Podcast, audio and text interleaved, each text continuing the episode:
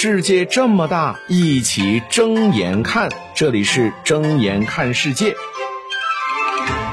世界这么大，一起睁眼看。各位好，我是尹铮铮，来说一条社会新闻哈。根据央视新闻的报道，因为薅羊毛而获刑的案件哈，在多地都有判决的案例。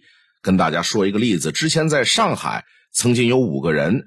就因为利用肯德基手机客户端和微信客户端之间数据不同步的这个漏洞啊，获利二十多万元，结果因此获刑啊。法院一审认为，各被告人通过发起虚假交易获取退券和退款的行为，这是基于两个客户端之间数据不同步，才使得。被害单位也就是肯德基，在错误的基础上进行了财产的处分，进而呢造成了财产的损失。所以法院认为各被告人的行为呢是符合诈骗罪的构成条件啊，这薅羊毛变成了诈骗罪。为什么呢？因为在很多人的认知观里面，这种就是薅羊毛的行为，怎么就成了犯罪呢？各位，其实这绝非个案哈。类似的案件也早有发生，怎么操作？我跟大家解释解释哈，就是这件事儿里面怎么操作。有个大学生，他利用呢肯德基 APP 客户端和微信客户端之间的数据不同步，那采取先在其中一个客户端呢用套餐兑换券下单代支付，这边操作完了，转过头在另外一个客户端操作对兑换券退款。再将之前在客户端的订单取消，并且又重新获得兑换券，这是一种操作。第二种操作就是采取先在其中一个客户端呢用套餐的兑换券下单，然后呢代支付，在另外一个客户端操作对这个兑换券呢进行退款，然后呢再将之前客户端的订单呢确认提交之后，获得一个取餐码。因为它的数据是不同步的，所以它可以这样操作，打了个时间差。那要么就是赚的钱，要么呢就是赚到了一顿饭啊。那无论用哪种方法，大家发现没有，这位大学生都是在利用系统的数据不同步来实施犯罪，而并不是系统本身发生的什么机械故障或者是缺陷。所以法院认为这个行为是存在。欺骗性啊，欺骗了这个肯德基所在的百胜公司，隐瞒已下单或者是取消订单的事实，从而退款；亦或呢，对肯德基隐瞒已经退款的事实，又取消订单返券或者确认获得取餐码，要不就骗顿饭，要不就骗一顿饭的钱。所以法院呢就觉得你这样呢，实际上就是诈骗罪。啊，就是这大学生明知道肯德基 APP 客户端和微信客户端自助点餐的系统是存在这样一个数据不同步的漏洞，但是呢，你还是以非法占有为目的进行虚假交易，进而呢非法获取财物的行为就被法院认定为诈骗。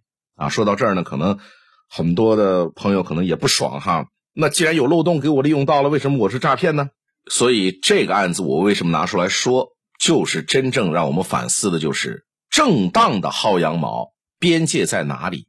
啊，平时自己用的一些非官方渠道的优惠券，是不是也有违法的嫌疑？还是说金额过大才会导致变成了诈骗罪？如果我骗他一两千块钱，可能还不足以立案哈。其实啊，各位，正常的薅羊毛行为也应该是在商家游戏规则下的一个合法行为。互联网时代，利用电商平台或者部分商家的 APP 获取各种的优惠券，这是很多年轻人的消费习惯。甚至呢，有一些人是专门搜集各大网络平台的打折券和优惠券，这些人被称之为“羊毛党”。那如今，大学生却因为薅肯德基的羊毛。被认定为诈骗罪，很多人觉得这不公平。但是刚刚听我仔细的梳理这个案情，你就发现这个被告人的行为跟正常的薅羊毛的行为，其实它是有着本质的区别的。就像我刚刚所说，这些羊毛党，它主要搜集的是各大网络平台的打折券、优惠券，在平台设定好的规则下，它尽量争取最大的优惠力度，甚至就是说我没有优惠券，我就不买东西。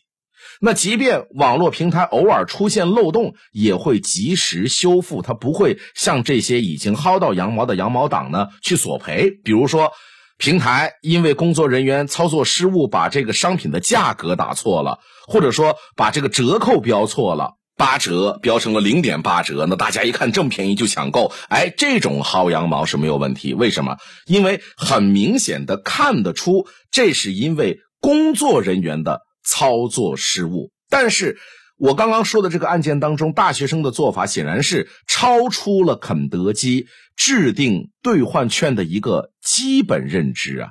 就两种方式，一种等于分文未付骗取了一份兑换券，另外一种等于分文未付骗取了一份套餐。这种不拘小节的薅羊毛，获利金额达到了二十万。那你再财大气粗的肯德基也经不住你这么薅羊毛。当然，我知道有人会说，这明明是肯德基，他知道自己的系统存在这个漏洞。你明明知道这两个 A P P 两个客户端它是有时间差的，你还不进行弥补，那他自己是不是有责任呢？各位，对于这种观点呢，我也是不认可的。就是他的责任，肯德基的责任是肯德基的责任，但是。肯德基有责任，并不代表这种诈骗罪就无责任嘛？就好比你家开着门，你忘了锁门了，有人进去偷东西，那难道你就说那个进去偷东西的人，因为你忘了锁门，就能免除他盗窃的事实吗？所以这个事儿也不失为一种警示哈。这个聪明呢，得要用到正道上。你薅羊毛可以，但是也要遵守规则。逾越规则而获取了非法利益，也必然要承担法律责任。睁眼看世界，世界这么大，一起睁眼看。感谢收听。